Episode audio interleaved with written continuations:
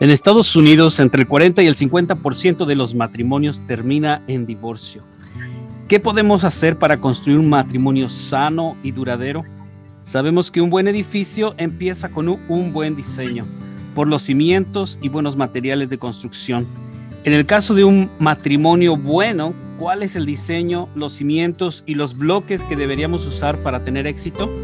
Tal vez depende del tipo de matrimonio que queremos construir. Muy bienvenidos todos ustedes a nuestro programa Regreso al Hogar. Yo soy el pastor Daniel Castillo y el tema que estamos platicando el día de hoy será ¿qué tipo de matrimonio estás construyendo?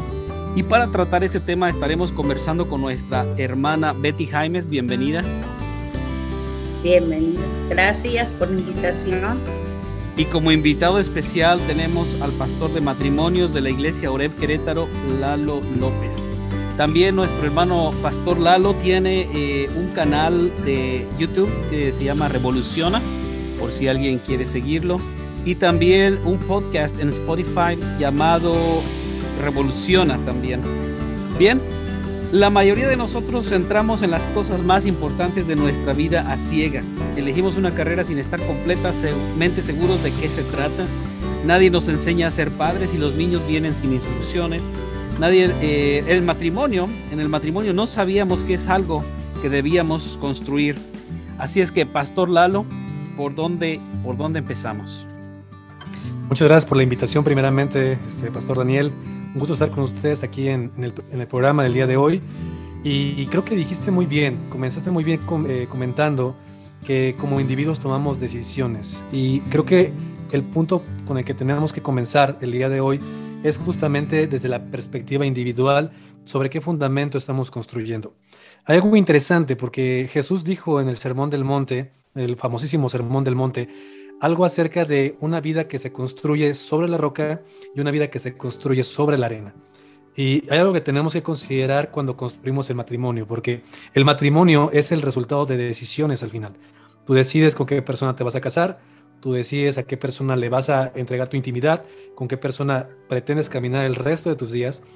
Y justamente eh, fallamos muchas ocasiones porque para empezar el fundamento sobre el cual estamos construyendo nuestra vida de manera individual, pues no es un fundamento sólido. Entonces, creo que tenemos que comenzar justamente por abordar sobre qué fundamento empiezas a construir tu vida. Si construyes sobre la roca o construyes sobre la arena. Entonces, la Biblia es muy clara, muy enfática, hay dos resultados van a venir problemas, van a venir situaciones difíciles en la vida. Aquí podemos ya entrar un poco a la cuestión del matrimonio, ¿verdad? Porque los que estamos casados sabemos que no es algo fácil, no es algo sencillo. Los que tienen muchos años de experiencia ya en la cuestión matrimonial saben que hay tormentas, hay problemas, hay situaciones, hay enfermedad.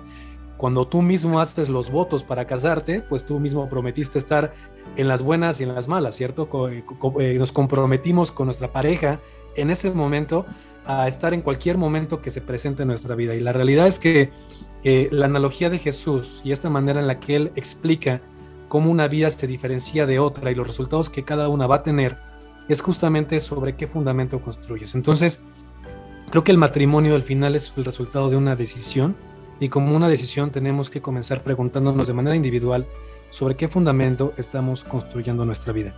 Creo que esa es la manera en la que tenemos que comenzar abordando esa pregunta.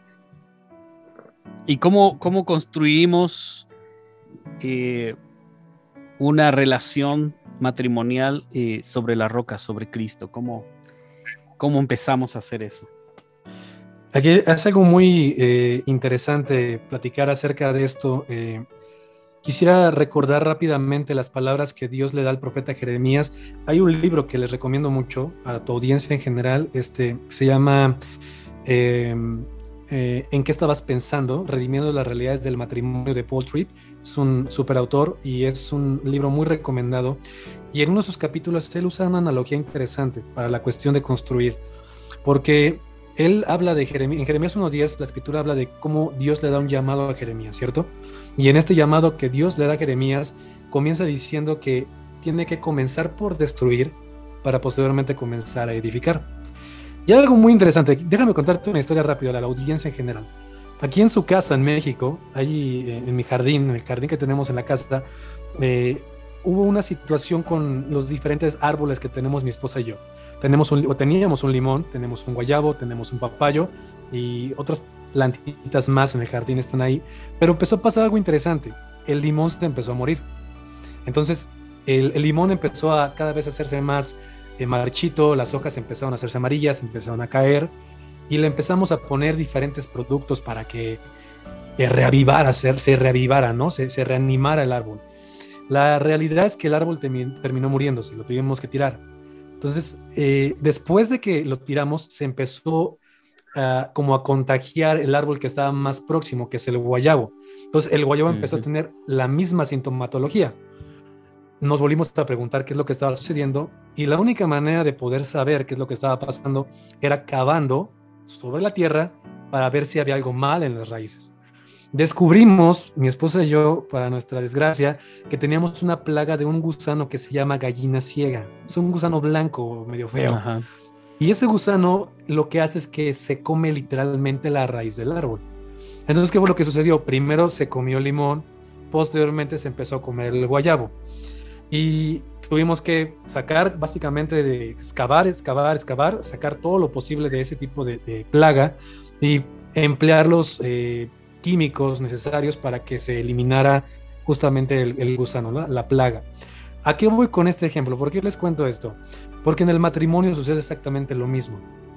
Para poder construir, para construir bien un matrimonio, muchas veces es importante comenzar por destruir aquellas cosas que están mal. Entonces todos nosotros como matrimonios tenemos hábitos, tenemos hábitos. Los que estamos casados sabemos que llegamos al matrimonio con ciertas actitudes con ciertas maneras de ver la vida que en muchas ocasiones no son correctas. Y tenemos muchos conflictos en el matrimonio justamente por eso, porque no sabemos cómo negociar esas diferencias, no sabemos cómo tratarlas, cómo manejarlas. Pero lo que muchas veces, y la mayoría de los casos, en mi experiencia, lo que hemos podido ver en la iglesia y con otras personas con las que hemos platicado, es que en muchas ocasiones, la mayoría de las ocasiones, no comenzamos por quitar primeramente lo que está mal, para empezar a construir lo que está bien. Y ese llamado que, Dios le hizo a Jeremías en su momento, que sabemos que era un llamado profético, muy particular para Israel, tiene en el sentido propio del mensaje la esencia de cómo debemos de comenzar a construir cualquier situación en nuestra vida. Las situaciones que construyamos tienen que comenzar por destruir o derribar aquellas cosas que están mal. Entonces, la pregunta que estamos abordando el día de hoy, de qué tipo de matrimonio estás construyendo, tenemos que comenzar a entenderla sobre los frutos que ese matrimonio tiene. Y a mí me gustaría preguntar a la audiencia, ¿cómo está tu matrimonio hoy en día? ¿Tu matrimonio tiene comunicación? ¿Hay amor en tu matrimonio? ¿Hay, entendimiento en tu matrimonio? ¿Tienes eh, una intimidad adecuada en tu matrimonio? Todos esos factores son relevantes y son, digamos, red flags, alertas que nos van a estar diciendo qué tan saludable está nuestro matrimonio, ¿no? En ese mismo pasaje de Lucas 6, Jesús, antes de hablar de cómo construyes, habló justamente del árbol, del fruto. Y él decía que el árbol se conoce por el fruto. Tú sabes si un árbol es bueno o malo por el fruto, ¿cierto? Entonces, justamente de la misma manera, esa analogía que Jesús utiliza con el árbol se aplica para las decisiones personales y también se aplica para las relaciones conyugales. Entonces, en nuestro matrimonio vamos a podernos dar cuenta qué tan bueno está y qué tan, qué tan malo está dependiendo de los frutos. Y eso es un, punto importante sobre el cual creo que podemos comenzar a, a, preguntarnos y a edificar adecuadamente, ¿no? Amén. ¿Qué frutos estaríamos buscando en el matrimonio? Aquí hay algo muy interesante porque eh, esto lo relacionamos y regreso al ejemplo que decía Paul Tripp, que le estaba comentando en un momento. Empezamos quitando lo que no sirve y empezamos poniendo lo que sirve. Entonces, eh, él en su libro lo, llama maleza y es esta parte de cómo las hierbas malas, en mi caso que les comentaba de la cuestión de la plaga de la gallina ciega, empiezan a hacer, eh, pues, a mermar nuestro jardín, ¿no? Así lo vemos, lo podemos ver, el matrimonio lo podríamos ver como un jardín. Y estas plagas, la hierba mala y demás, pues opacan el jardín, no permiten que el jardín esté bien. Entonces, ¿qué es lo que tenemos que quitar? Y hay una lista interesante que podemos ver nosotros en Gálatas capítulo 5. En Gálatas capítulo 5 sabemos que tenemos lo que se llaman, lo que conocemos como frutos del Espíritu, ¿cierto? Y tenemos frutos de la carne y tenemos frutos del Espíritu. Entonces, hay algo interesante aquí porque ¿qué es lo que tenemos que derribar y qué es lo que tenemos que edificar? Pues lo podemos ver de una manera muy sencilla con lo que Gálatas 5 justamente nos dice. Gálatas 5 ahí tiene algunas situaciones importantes. Primeramente, si vamos al versículo 13 de ese capítulo de Gálatas, eh, Pablo está hablando justamente a la iglesia y les dice que a libertad hemos sido llamados. Si tú eres cristiano, si tú que me escuchas el día de hoy, estás casado y eres cristiano, esto es lo que nos interesa conocer hoy, ¿no? Lo que nos interesa entender el día de hoy. Porque a libertad hemos sido llamados, pero Pablo dice ahí, hay una cláusula, no usen su libertad como pretexto para la carne, sino sírvanse en amor los unos a los otros. Entonces aquí tenemos la primera parte de la introducción de lo que Pablo va a empezar a abarcar y abundar, en lo que va a abundar en la cuestión de las relaciones. Cuando leemos este pasaje de Gálatas, no estamos muy acostumbrados a verlo de manera relacional. Normalmente lo, lo, lo leemos y siempre pensamos que es de manera individual, ¿no? Hablamos del egoísmo y demás y pensamos que simplemente se trata de nosotros y reducimos este capítulo a eso, pero Pablo está hablando de las cuestiones relacionales y justamente el verso 13 lo acaba de decir, no se sirvan, eh, no usen la libertad como un pretexto para la carne, sino sírvanse unos a otros en amor. Estamos ahí hablando de la cuestión relacional. Entonces ahí podemos primeramente conectar con la cuestión relacional y lo vamos a llevar a la cuestión matrimonial. Más adelante, el verso número 17 dice que los deseos de la carne son contra los del espíritu y unos se oponen unos a otros para que no hagamos lo que queramos. Y más adelante empieza a hablar en el verso 19 acerca justamente de las obras de la carne. Esto es a lo que nos referimos con la maleza y con la plaga que yo comentaba hace un momento en el ejemplo que les di. Eso es justamente de lo que estamos hablando. Fíjense de las obras de la carne. Ahí tenemos algunas. Lo estoy leyendo en la nueva eh, Biblia de las Américas. Dice inmoralidad, impureza, sensualidad, idolatría, hechicería. De aquí entramos a cuestiones interesantes. Enemistades, pleitos, celos, enojos, rivalidades, disensiones, herejías, envidias, etcétera, etcétera, etcétera. Mi pregunta es, ¿cuántas de estas cosas hemos permitido que se sembren en nuestra vida? Tanto de manera individual como de manera conyugal. Porque creo que muchas veces los matrimonios fracasan porque siempre hay pleitos, todo el tiempo hay celos, siempre hay enojos, hay rivalidades, hay disensiones, y tenemos aquí una palabra interesante, envidias, egoísmos. Y este tipo de cosas, lejos de construir el matrimonio, lo empiezan a derribar completamente. Entonces, estos son los frutos a los que nos referíamos hace un momento, cuando platicábamos acerca de lo que tenemos que derribar, ¿me explico? Esto es lo que tendríamos que quitar completamente del matrimonio. Pero para que tú puedas quitar algo en tu matrimonio, primeramente tendríamos que comenzar por identificar qué es lo que tenemos que quitar. Entonces aquí la, la cuestión es que tenemos que empezar a hacernos preguntas, hacernos preguntas de qué tanto de esto que estoy leyendo aquí aplica en mi vida y estoy permitiendo que se dé en mi matrimonio.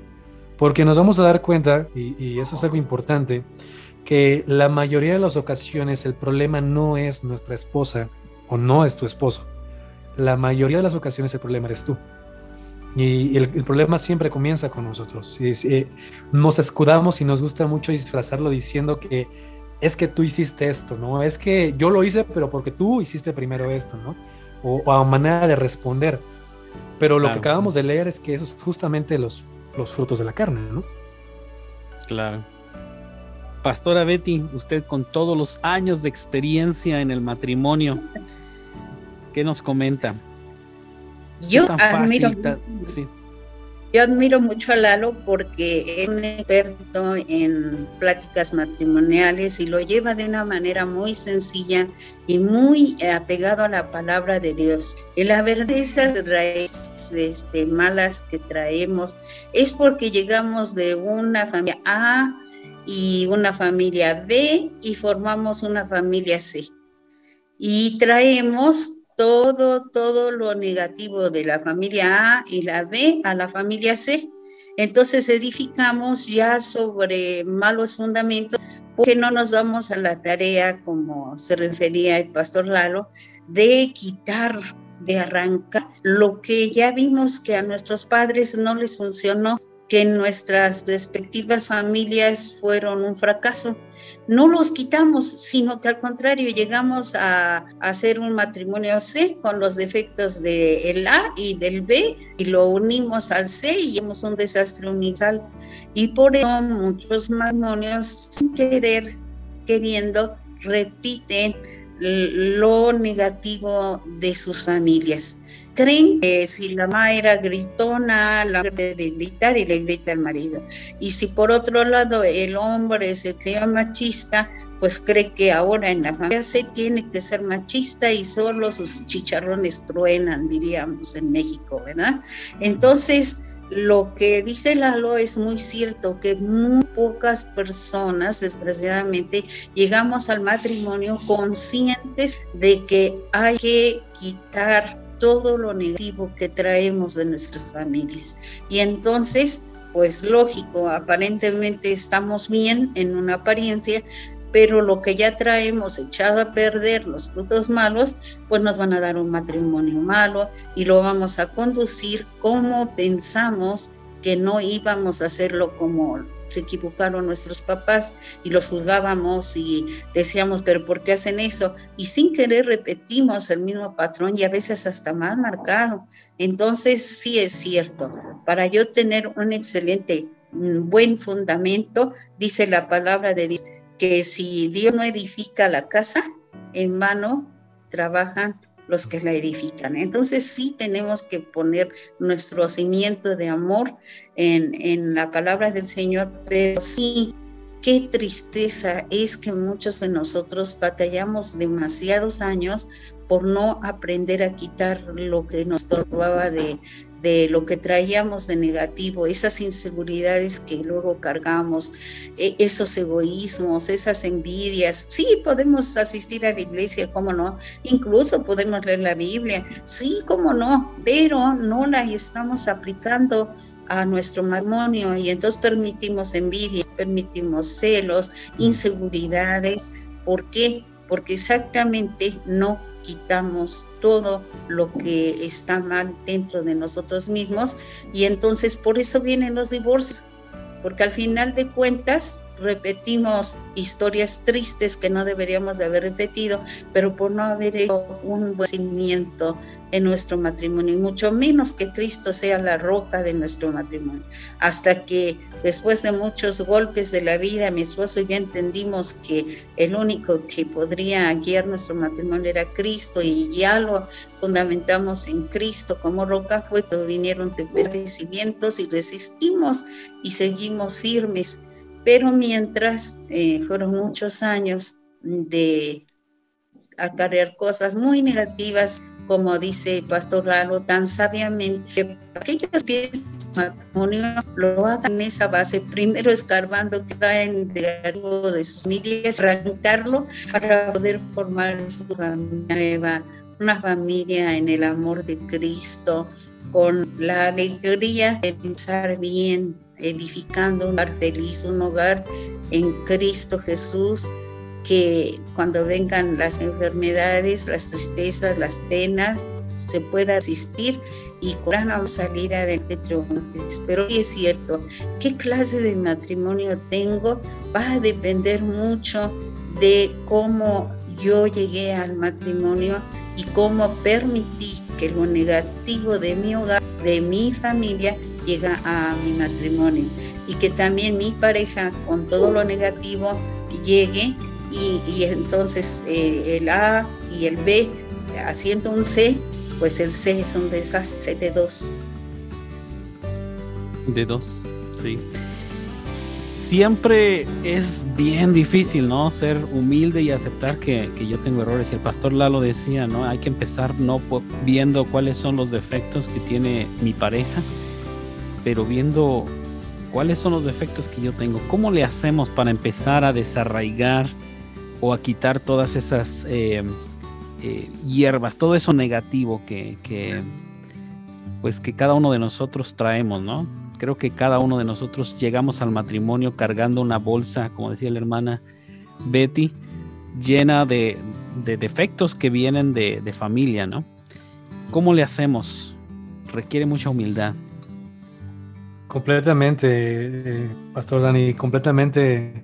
Y, creo que eh, justamente el primer paso es reconocer nuestra necesidad de ayuda.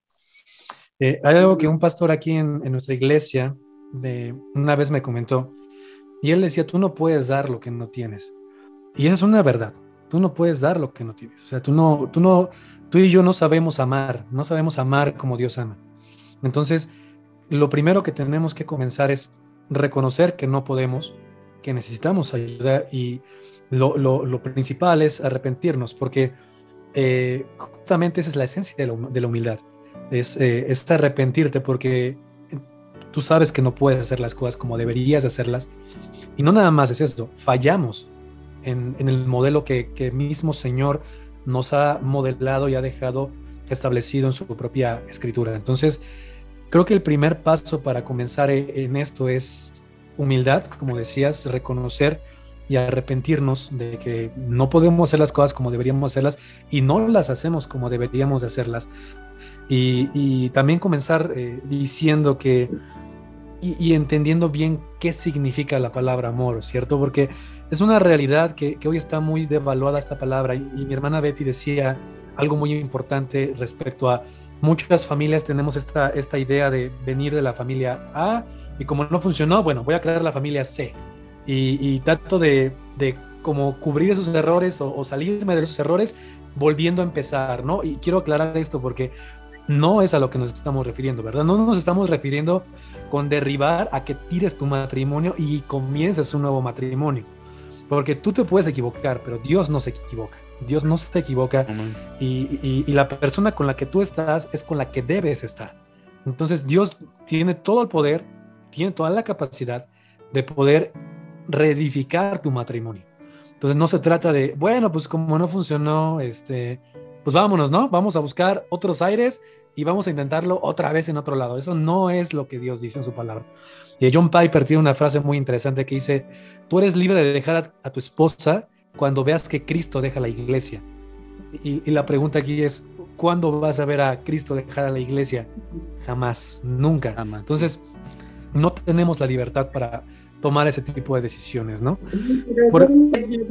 Cuando hablaba de la familia A, la familia, por ejemplo, la mía, la B, la familia de él, y de la familia A y la B formamos la familia C. No, no me estoy refiriendo a, de que no me funciona la familia C y hago otra. No, no, para nada. Yo me refería a la familia de donde proveemos los dos, la A, eh, la de ella y la B, la de él y formamos la familia C, pero no, no, no, para nada de que no me funcionó y otra familia, no, no fue la idea.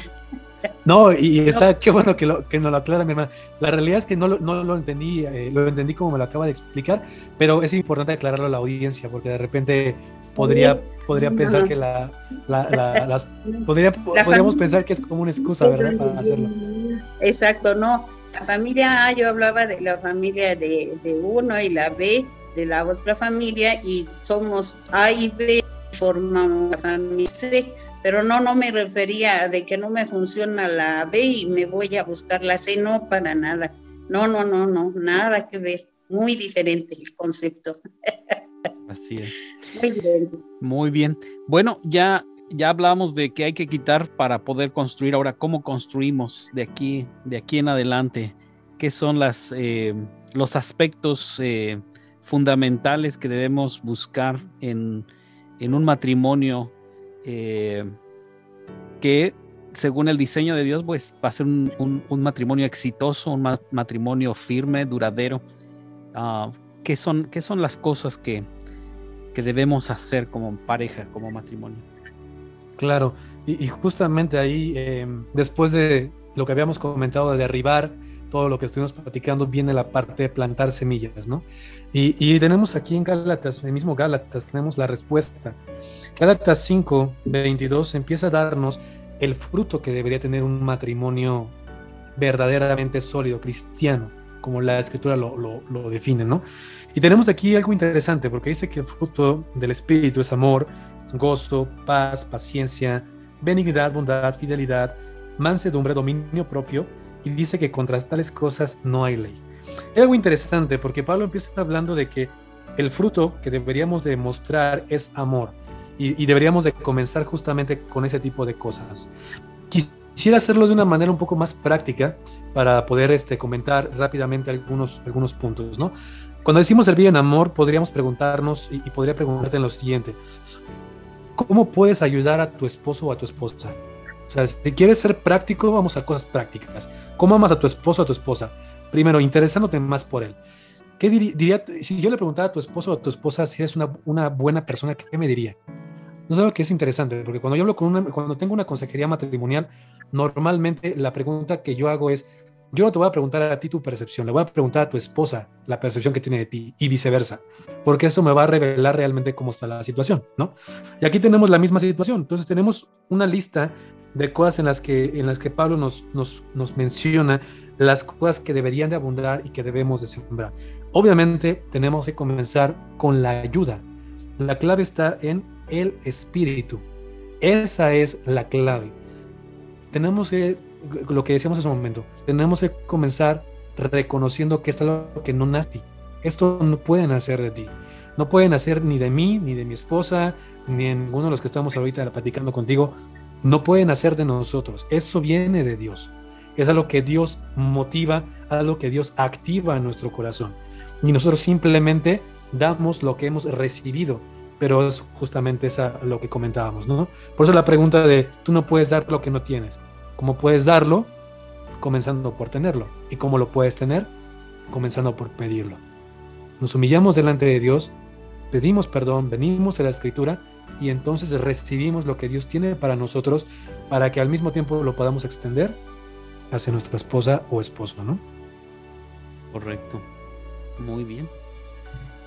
Pastora Betty, cuéntenos en su experiencia cómo, cómo fue ese, ese proceso de, buscar eh, esa ayuda de parte de Dios y, y pues cambiar todo lo que había tanto su esposo como usted traído al matrimonio. Sí, trajimos a nuestro matrimonio cosas muy frustrantes, tanto de su familia como de la mía, y como que nos escogimos a propósito con una vida tan, tan tremenda, su familia como de la mía y estábamos muy dañados, muy lastimados y nunca hicimos eso de quitar maleza y entonces por eso nos fue así como nos fue hasta que entendimos que solo Dios este, podía cambiar nuestras actitudes y humillarnos. Y fue una humillación eh, de lo parte de los dos, conocer nuestros propios este, errores, nuestros propios pecados y hacerlo de manera individual. Cada quien lo hicimos este, por separado y luego cuando platicamos nos dimos cuenta que teníamos mucho que perdonarnos mutuamente y decidimos que fuera el Señor el que mm, nos moldeara y que fuera Él que gobernara de verdad nuestra vida. Y algo que decía Lalo es muy importante, el amor el amor que no viene de, mí, sino del Espíritu Santo hacia nuestras vidas que transforma y cambia. Creo que eso es algo, una realidad que sin ella no podemos de verdad avanzar. Porque cuando nos humillamos para que el Espíritu Santo quite de nosotros todo lo que era horrible y que Él ponga ese amor, ese fruto del Espíritu Santo, es algo muy bonito, es algo maravilloso, porque son cambios profundos y verdaderos. Eso es lo que de verdad funciona.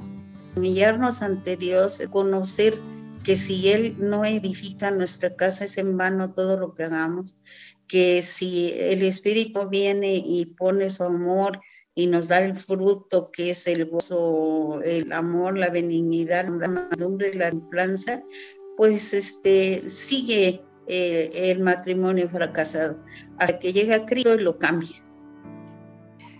Pastor Lalo, eh, pues ¿con qué, ¿con qué nos vamos quedando? Eh, miren, después de, estar platicando acerca de, cómo luce el matrimonio, cómo se ve, qué estás construyendo, los frutos realmente y cómo podemos comenzar edificar, digamos, un matrimonio saludable, un matrimonio cristocéntrico que esté fundamentado en la escritura, tenemos que eh, comenzar por el tercer paso, que es justamente esta parte que platicábamos al final de la, cuestión de la ayuda, ¿no? Necesitamos ayuda. Y, muchos matrimonios tienen o experimentan este conflicto, inclusive en la comunicación, en todo lo que estábamos platicando de, esta parte de, difícil amar a las personas como son, de poderlas soportar, de los celos, de las envidias y demás, justamente eh, como parte de este problema también de poder saber cómo comunicar lo que decimos, lo que estamos pensando, lo que estamos eh, teniendo en nuestro propio corazón, ¿no? Inclusive muchas veces esto se puede ver como una falta de confianza, porque como esposa o como esposo quizá no tienes la confianza suficiente para externarle a tu esposa o tu esposo cómo te sientes. Y sientes que vas a ser despreciado, sientes que no te va a escuchar, sientes que no te va a poner atención y nos reservamos justamente esta cuestión de comunicarnos porque creemos que vamos a ser rechazados, ¿no? De alguna manera. Entonces, todo esto que, acabamos de platicar y cómo luce y qué es lo que tenemos que hacer, eh, pues eh, comienza por la, parte de pedir ayuda, ¿no? Pedir ayuda. Eh, obviamente estoy hablando desde una iglesia local y a lo inmediato que es la escritura, ¿no? La escritura es más inmediato. Si tienes la, oportunidad de, acudir a una iglesia más, a, a, consejería y demás, es algo que yo creo que es sumamente importante. Creo que todos necesitamos consejería y es parte de, pedir ayuda. Pero bueno, en este momento, rápidamente en la escritura, lo que tiene que decirnos es justamente lo que Pablo habla en 2 Corintios 12. En el, capítulo, en el verso número 9, él habla de algo interesante. Y él, en, su experiencia, Pablo está de una dolencia. No sabemos completamente si es algo físico, sí, o era algo espiritual. Pero Pablo le rogaba al Señor, y lo dice textualmente, tres veces le he rogado al Señor que me quite de mí esta situación y el Señor me ha contestado algo. Y, dice algo interesante, porque el Señor le contestó a Pablo, te basta mi gracia, pues mi poder se perfecciona en la debilidad. ¿Por qué, ¿Por qué menciono esto? Porque es importante recordar que la ayuda está disponible. Y la ayuda está disponible en el momento que reconocemos nuestra debilidad. El momento que Pablo admitió su debilidad y oró y le pidió al Señor, en ese momento la respuesta estaba ahí. Mi gracia es suficiente. Entonces, todos estamos platicando, tú, puedes pensar en este momento que nos estás escuchando, que quizá tu matrimonio no tiene, no tiene una manera de, salvarse, no hay una manera de, de, mejorarlo. Quizá tú piensas que tu matrimonio ya se va a acabar, que no va a funcionar, que hagas lo que hagas no va a funcionar. Y por un lado tienes razón, ninguna estrategia humana va a funcionar. Por el otro lado no tienes razón, porque por el otro lado la gracia de Dios es suficiente para cambiar tu matrimonio. Entonces la ayuda siempre está disponible. La ayuda está disponible, simplemente necesitamos pedirla. El problema con esto es que el pecado es engañoso. El pecado es engañoso y, comenzábamos diciendo que uno de los problemas principales en el matrimonio no es tu esposo o tu esposa, eres tú. Muchas veces el problema somos nosotros. Y, el problema es que el, el, pecado es justamente tan engañoso porque no nos deja ver cómo realmente somos no nos vemos como somos realmente. Creemos que somos más justos, que estamos justificados en ciertas actitudes, creemos que, merecemos tales cosas. Hoy en día está muy eh, clavado este concepto en nuestra cultura occidental de mereces, ¿no? Y, quizá ustedes también han escuchado esto de yo merezco algo mejor, yo merezco. La, la, realidad es que desde ahí estamos partiendo mal, porque no, no estamos entendiendo que no merecemos nada, lo que recibimos es gracia y aún tu matrimonio es gracia. Entonces, ese es el, justamente el engaño del pecado. Y este engaño, este, este, este pecado que, que nos, nos, nos, impide vernos como somos realmente, que es como si tuviéramos un velo en los ojos, eh, no nos deja eh, entender la necesidad de reconocer nuestra debilidad. Porque creemos que el débil es el otro, porque creemos que el problema es el otro. Entonces no entendemos la necesidad de venir y arrepentirnos, que es justamente lo que estábamos platicando. Entonces, es algo interesante esto y es algo que tenemos que considerar, porque para que tu matrimonio sea lo que está diseñado a ser, necesariamente necesitamos intervención divina. Si la intervención, sin la intervención de Dios en tu matrimonio, tu matrimonio nunca va a ser lo que debe ser, jamás. La única manera de construir un matrimonio sólido es con la intervención de Dios. Entonces, quisiera comentar ahí que cuando has probado todo, y nada te funciona, ya te diste cuenta que fuiste escuchaste consejos de la comadre, escuchaste al compadre, escuchaste el consejo del jefe que tiene una vida más caída que la tuya y, tratas de encontrar la respuesta donde no la vas a encontrar, es un buen momento para recordar lo que Gálatas 5.16 dice. Y es justo esa parte importante. Y quisiera darle lectura rápidamente a esos versos para poder recordarlo. Lo que dice Gálatas 5.16. Y la escritura dice, que andemos por el Espíritu y que no cumplamos el deseo de la carne.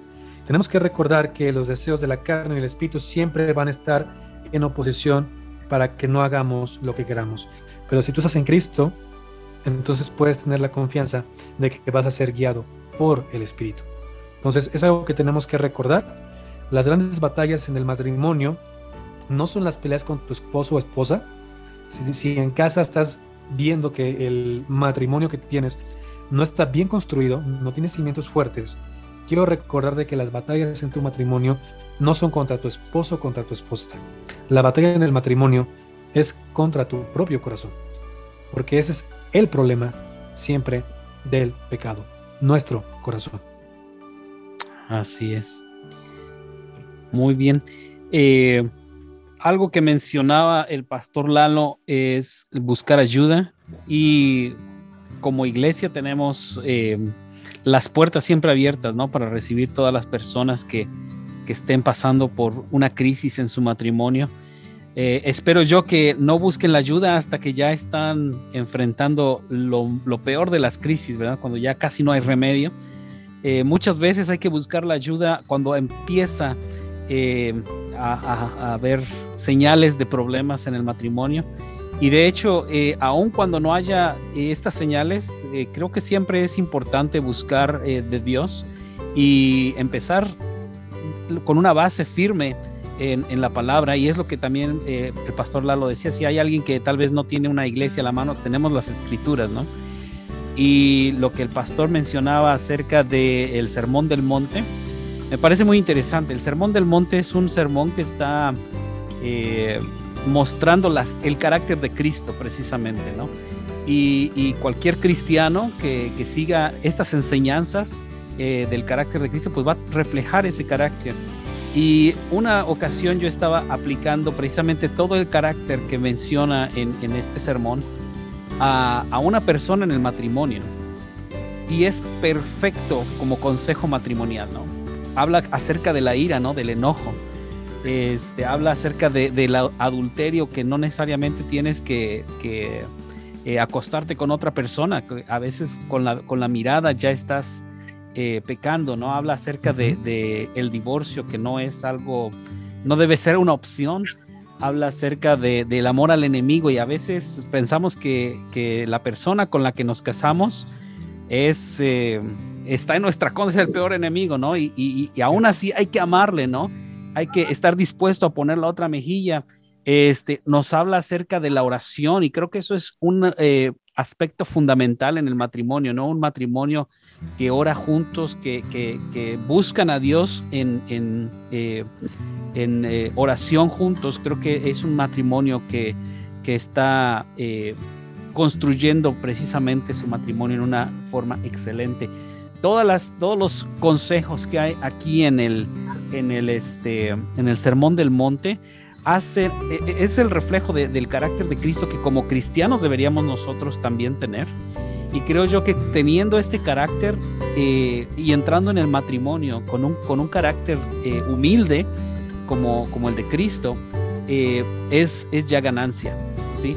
Entonces, es una, excelente, excelente recomendación. Y cuando habla precisamente de los dos cimientos al final del, sermón de, del monte, nos habla acerca de, este, basarnos en, estas enseñanzas de Cristo respecto a nuestro corazón para que eh, de ahí en adelante construyamos algo firme.